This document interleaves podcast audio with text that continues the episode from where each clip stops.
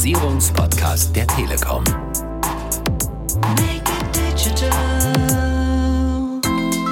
Also der Vorteil ist, es ist einfach komplett einfach, dieses Gerät. Es gibt nichts, was ich mit diesem Gerät nicht auch über Internet oder über App oder irgendwas am Ende lösen kann. Aber das Charmante an dem Gerät ist, dass das halt einfach total easy ist. Digitalisierung einfach machen. Der Podcast der Telekom zum Thema Digitalisierung. Schön, dass Sie wieder eingeschaltet haben. Wir sind in der Staffel 5 und haben diese überschrieben mit IoT, alles vernetzt. IoT, das Internet der Dinge, beschäftigt uns auch heute. Und äh, heute geht es um ein Produkt, eine Anwendung, etwas ganz Interessantes. Wir sprechen heute über den IoT Service Button und das möchte ich tun mit Werner Krämer. Er ist der Produktmanager für den IoT Service Button und äh, arbeitet für die Telekom Open IoT Labs. Werner, schön, dass du da bist. Ja, danke schön, gerne. Ich bin ganz froh, dass wir heute auch mal eine konkrete Anwendung hatten, über die wir beziehungsweise mein Kollege Dominik in der letzten Folge schon kurz gesprochen hat, als es um die Cloud der Dinge ging, wurde auch das Thema IoT Service Button kurz angerissen. Und wie gesagt, es ist schön, wenn wir beim Thema Digitalisierung, wo vieles in der Datenwolke in der Cloud stattfindet, wo vieles irgendwo abstraktes und gar nicht so richtig greifbar ist, auch mal ein Produkt haben, was wirklich haptisch anzufassen ist. Ich habe diesen Service-Button hier vor mir in der Hand. Ja, es ist ein Teil, was ähm, aussieht wie so eine Klingel, die man kaufen kann. Es gibt diese Funkklingeln, daran erinnert es mich. Ein etwas dickeres Feuerzeug, abgerundet an eine Ecke. Wir laden auf jeden Fall nochmal ein Foto davon äh, hoch in den Show Notes, sodass sich die Zuhörer das auch anschauen können und es hat äh, so eine Art äh, Knopf. Wenn du nochmal beschreibst, was ist ein IoT-Service-Button? Was kann das Ding, was ich hier in der Hand habe? Ja, dieses Ding ist eigentlich ein relativ triviales Teil. Also da ist ein Knopf drauf, wie du schon gesagt hast. Und äh, wenn man da drauf drückt, dann sieht man zum einen auf einem kleinen Display, was gerade so abläuft. Und im Prinzip sendet eigentlich dieser Knopf nur ein Signal an unsere Cloud der Dinge. Und äh, diese Cloud der Dinge vorwartet dieses Signal dann am Ende zum Kunden per E-Mail oder per Anschluss zu einem Backend-System.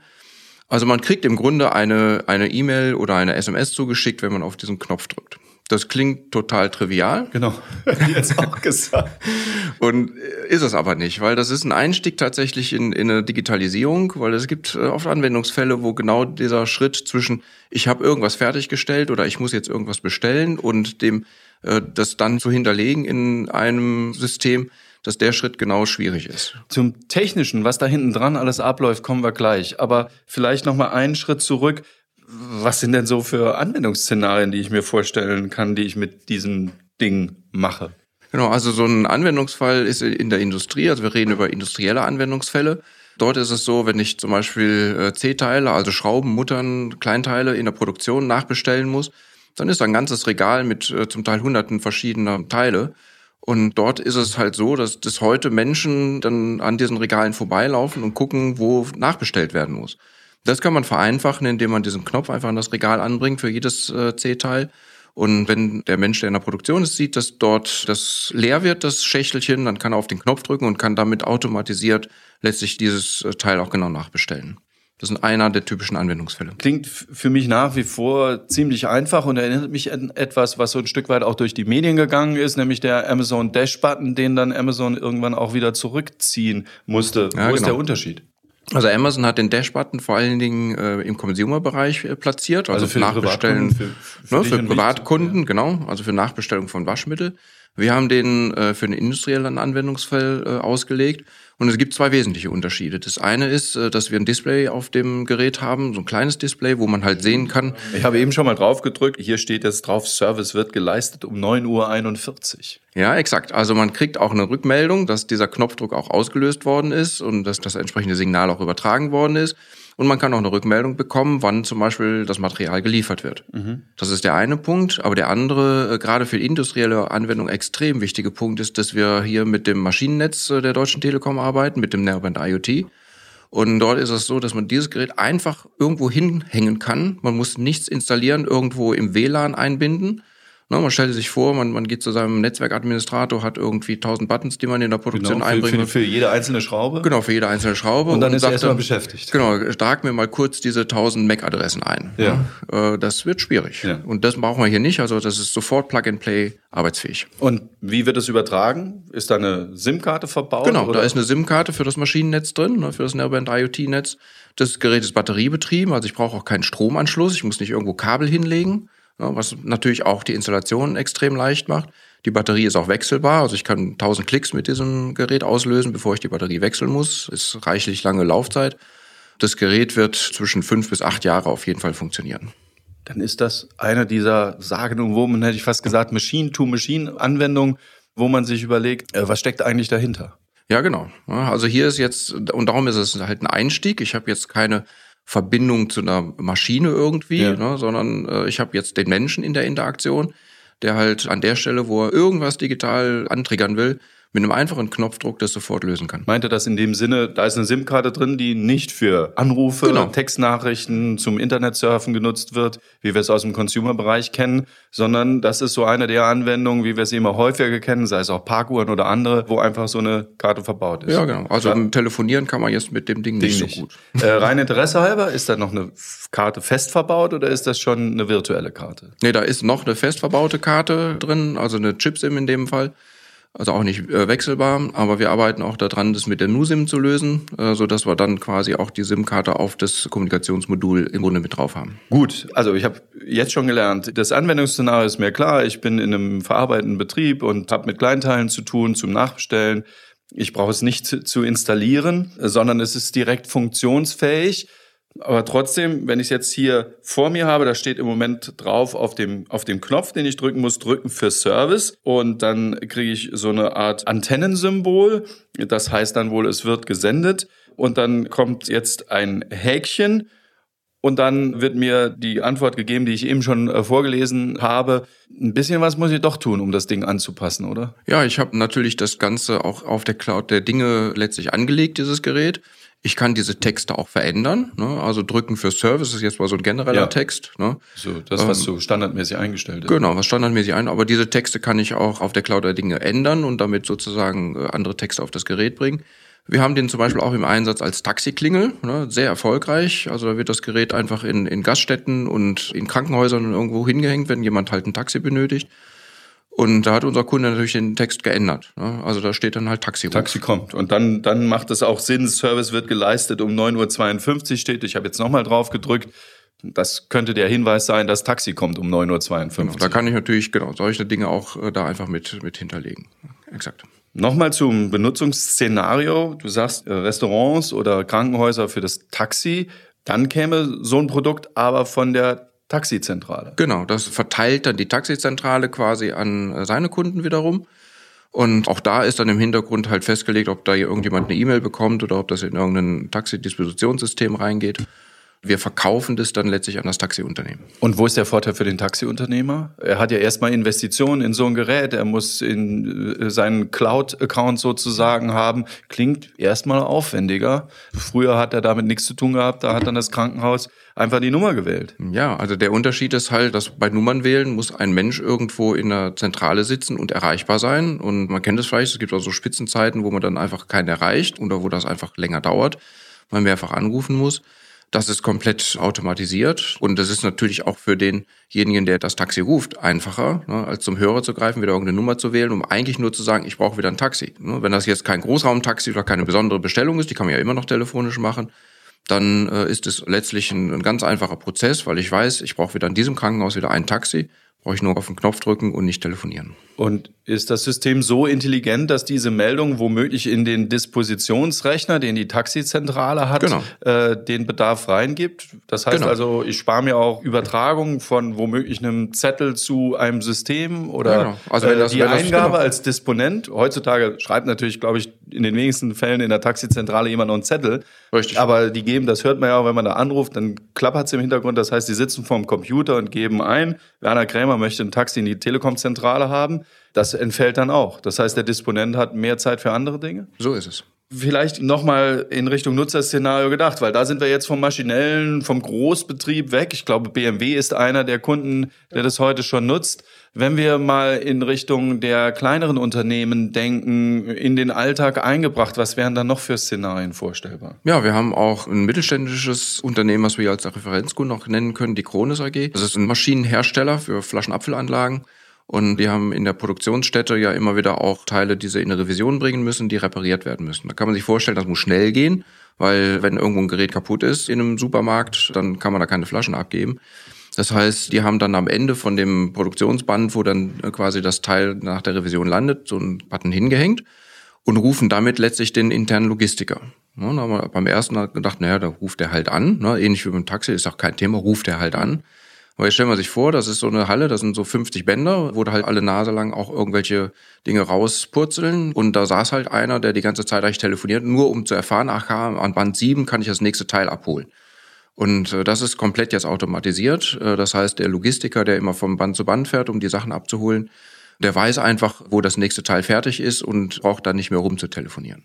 Ist das auch was für kleine Unternehmen? Bäcker, Friseur, Handwerker? Oder beschränkt sich tatsächlich auf Unternehmen, die eine gewisse Größe haben? Ja, also ich würde das gar nicht an der Größe festmachen, sondern einfach an der Fragestellung, kann ich mit diesem einfachen Einstieg in die Digitalisierung irgendwas an Prozessen so vereinfachen, dass ich am Ende auch Geld damit spare? Das ist ja nicht nur zum Spaß, um irgendwie, weil es lustig ist, da kann ich immer mal einen hinhängen. Aber am Ende, wenn ich Prozesse habe, die dadurch vereinfacht werden, wo ich vielleicht entweder schneller werde, weil ich einen Service damit verbessere oder eben vielleicht Personal spare, ist es auf jeden Fall machbar.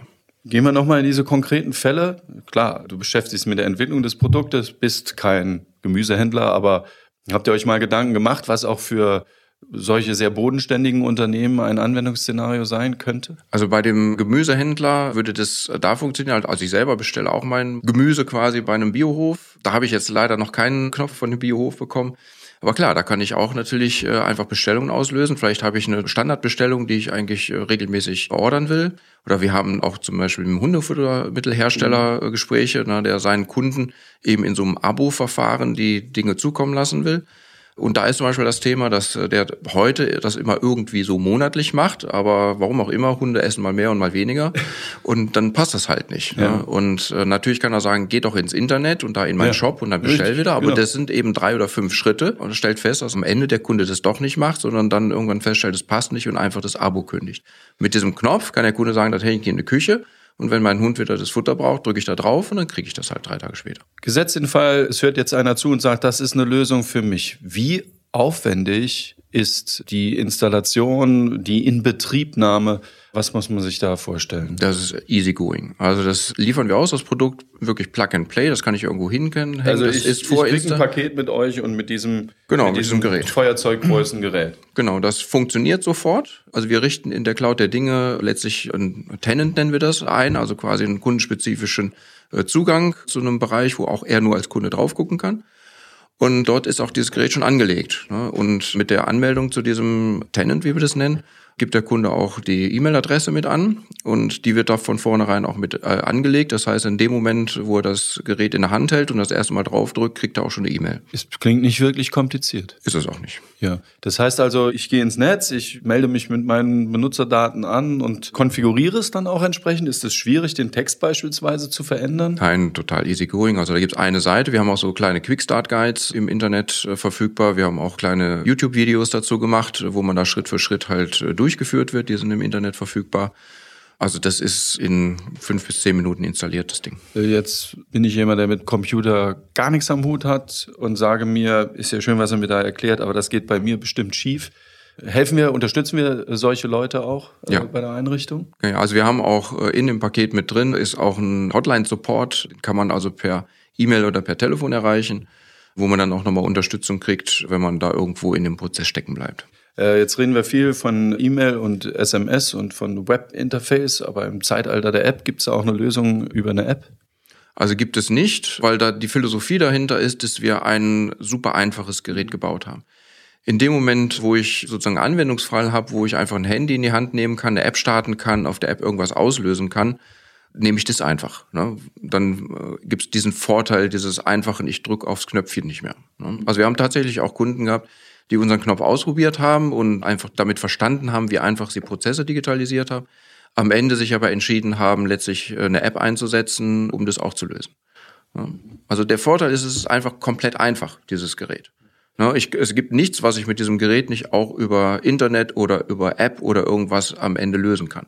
Aber das Charmante an dem Gerät ist, dass das halt einfach total easy ist. Birgt aber natürlich auch die Gefahr, dass womöglich der Angestellte oder der Kunde die Bestellung zehnmal auslöst und plötzlich zehn Taxen Richtung Krankenhaus gerufen werden. Habt ihr da über euch auch Gedanken gemacht? Ja, aber dafür ist ja genau dieser Abschlussbildschirm, wo halt drin steht, äh, Service wird geleistet am.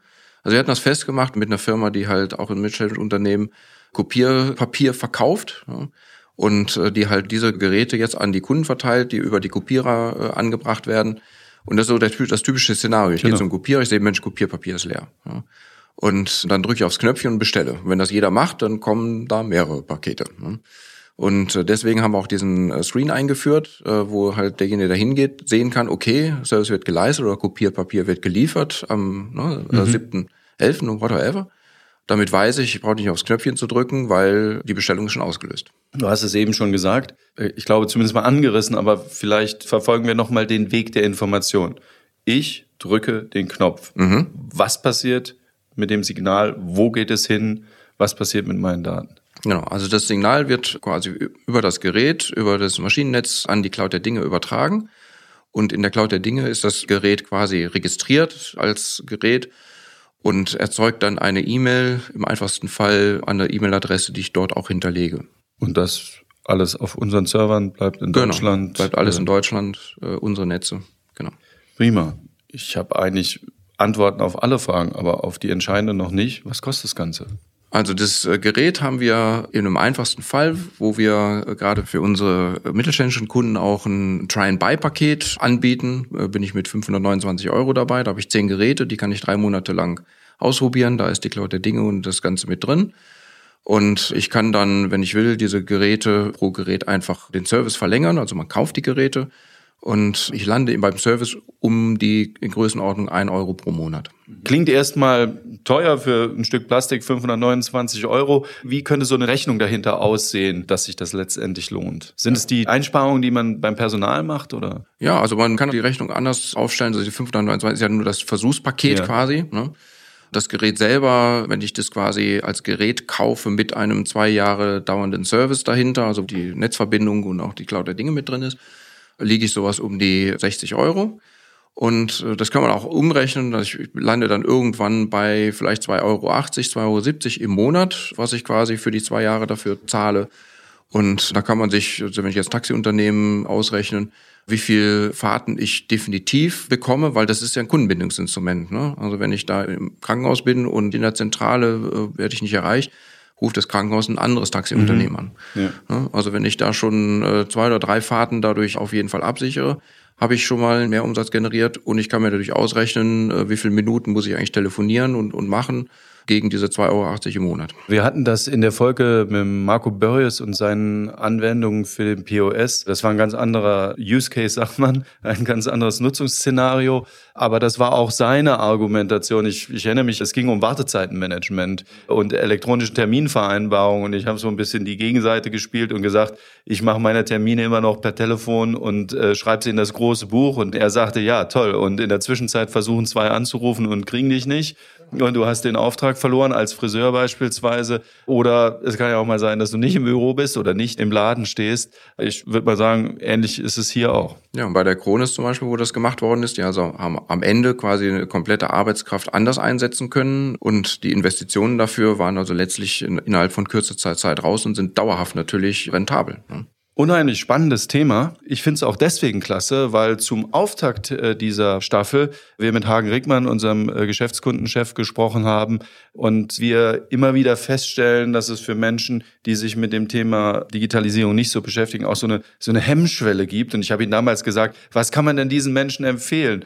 Und er sagte das klassische Zitat, start small but start, ja, klein anfangen, aber auf jeden Fall anfangen. Und ich finde, das ist ein perfektes Beispiel, wo man ohne großartige Kenntnisse loslegen kann, ohne sich irgendwelche große Infrastruktur oder Wissen aneignen zu müssen. Klingt wirklich sehr, sehr spannend. Ja, also kann ich auch nur so bestätigen. Und wir haben auch durchaus Kunden, die damit angefangen haben und jetzt mit uns diskutieren, welche vergleichweise Anwendungsfälle, also gerade so batteriebetriebene Geräte, gerade so Geräte, die nicht ins WLAN rein müssen, die einfach nur über das Maschinennetz verbunden sind, was man denn damit alles noch so machen kann und womit man die dann alle noch so verbinden kann. Also es senkt tatsächlich diese Hemmschwelle, sich einfach mal mit dem Thema zu beschäftigen. Man kann sich die Cloud der Dinge angucken, man kann dann mal anfassen, das ist einfach, ne? man versteht, was da alles möglich ist. Und ja, das macht einfach Spaß. Ist dieser IoT-Service-Button der Anfang? Sind da schon Gedanken, das Ding irgendwo weiterzuentwickeln? Oder sagt man, also das besticht durch seine Einfachheit und es soll auch so bleiben? Oder kann man sich vorstellen, dass man sowas noch weiterentwickelt? Also wir sind auch dabei, das weiterzuentwickeln, aber wir bleiben der Philosophie ganz treu. Es ist und bleibt ein einfaches Gerät. Ja, also auch so Diskussion, kann man auf dem Display nicht nur irgendwas, nein, wir machen da keinen WhatsApp draus, wo man jetzt irgendwelche tollen das war, das war zum Beispiel so ein genau. Thema, ja, weil, weil, du gesagt hast, Hundefutter, ja, dann kann es ja auch sein, dass ich nicht immer das gleiche bestellen will und mir auf einem Display womöglich was auswählen kann, aber das Genau, das machen wir nicht, ne, weil dann nutze ich sinnvollerweise eine App, weil dann habe ich wirklich ein Handy, wo ich richtig vernünftige Auswahlmöglichkeiten ja. habe. Ist das einfach die bessere Lösung. Ja. ja. Aber nichtsdestoweniger, wir entwickeln es weiter. Also wir haben jetzt zum Beispiel in der nächsten Release auch eine Positionierungsmöglichkeit äh, mit da drin. Das heißt, ich weiß, wo der Service-Button ist. Ja, das ist also in Anwendungsfällen. Wir haben zum Beispiel in einem Gesundheitswesen auch einen Anwendungsfall. Da werden halt Patienten mit irgendwelchen Blutpumpen ausgestattet und die nehmen die mit nach Hause. Und dann gibt's halt die Möglichkeit, über diesen Button auch zu sehen, wo letztlich das Gerät ist. Ja, wir sehen, wie spannend das Thema IoT, Internet der Dinge sein kann, obwohl es so abstrakt klingt. Erstmal kann man sich gar nicht vorstellen, was äh, sich dahinter verbirgt. Und ich finde, das ist nochmal eine sehr schöne Lösung, die zeigt, was damit alles möglich ist. Werner Krämer war heute hier zu Gast. Schön, dass du da warst im Podcast der Telekom zum Thema Digitalisierung. Digitalisierung einfach machen haben wir es überschrieben und ich finde, das war ein ganz tolles Beispiel dafür. Ich möchte mich bedanken äh, bei Katrin Kall und Lina Bringschulte für die redaktionelle Vorbereitung und Unterstützung bei dieser Folge und beim nächsten Mal da geht es auch um ein Thema, was einem sehr, sehr oft begegnet, wenn man sich mit dem Thema Digitalisierung beschäftigt und wo die meisten sich fragen, was ist das? Und da kann man schon gespannt drauf sein, weil dann verraten wir, was sich hinter der Abkürzung NB-IoT, also Narrowband IoT, Narrowband Internet of Things verbirgt. Äh, da kann man ganz, ganz viel mitmachen. Klingt auch kryptisch, aber ist eine spannende Geschichte und deswegen verweise ich auf den nächsten Podcast, die nächste Folge in zwei Wochen. Für den Moment sage ich danke fürs Zuhören und bis demnächst. Digitalisierung.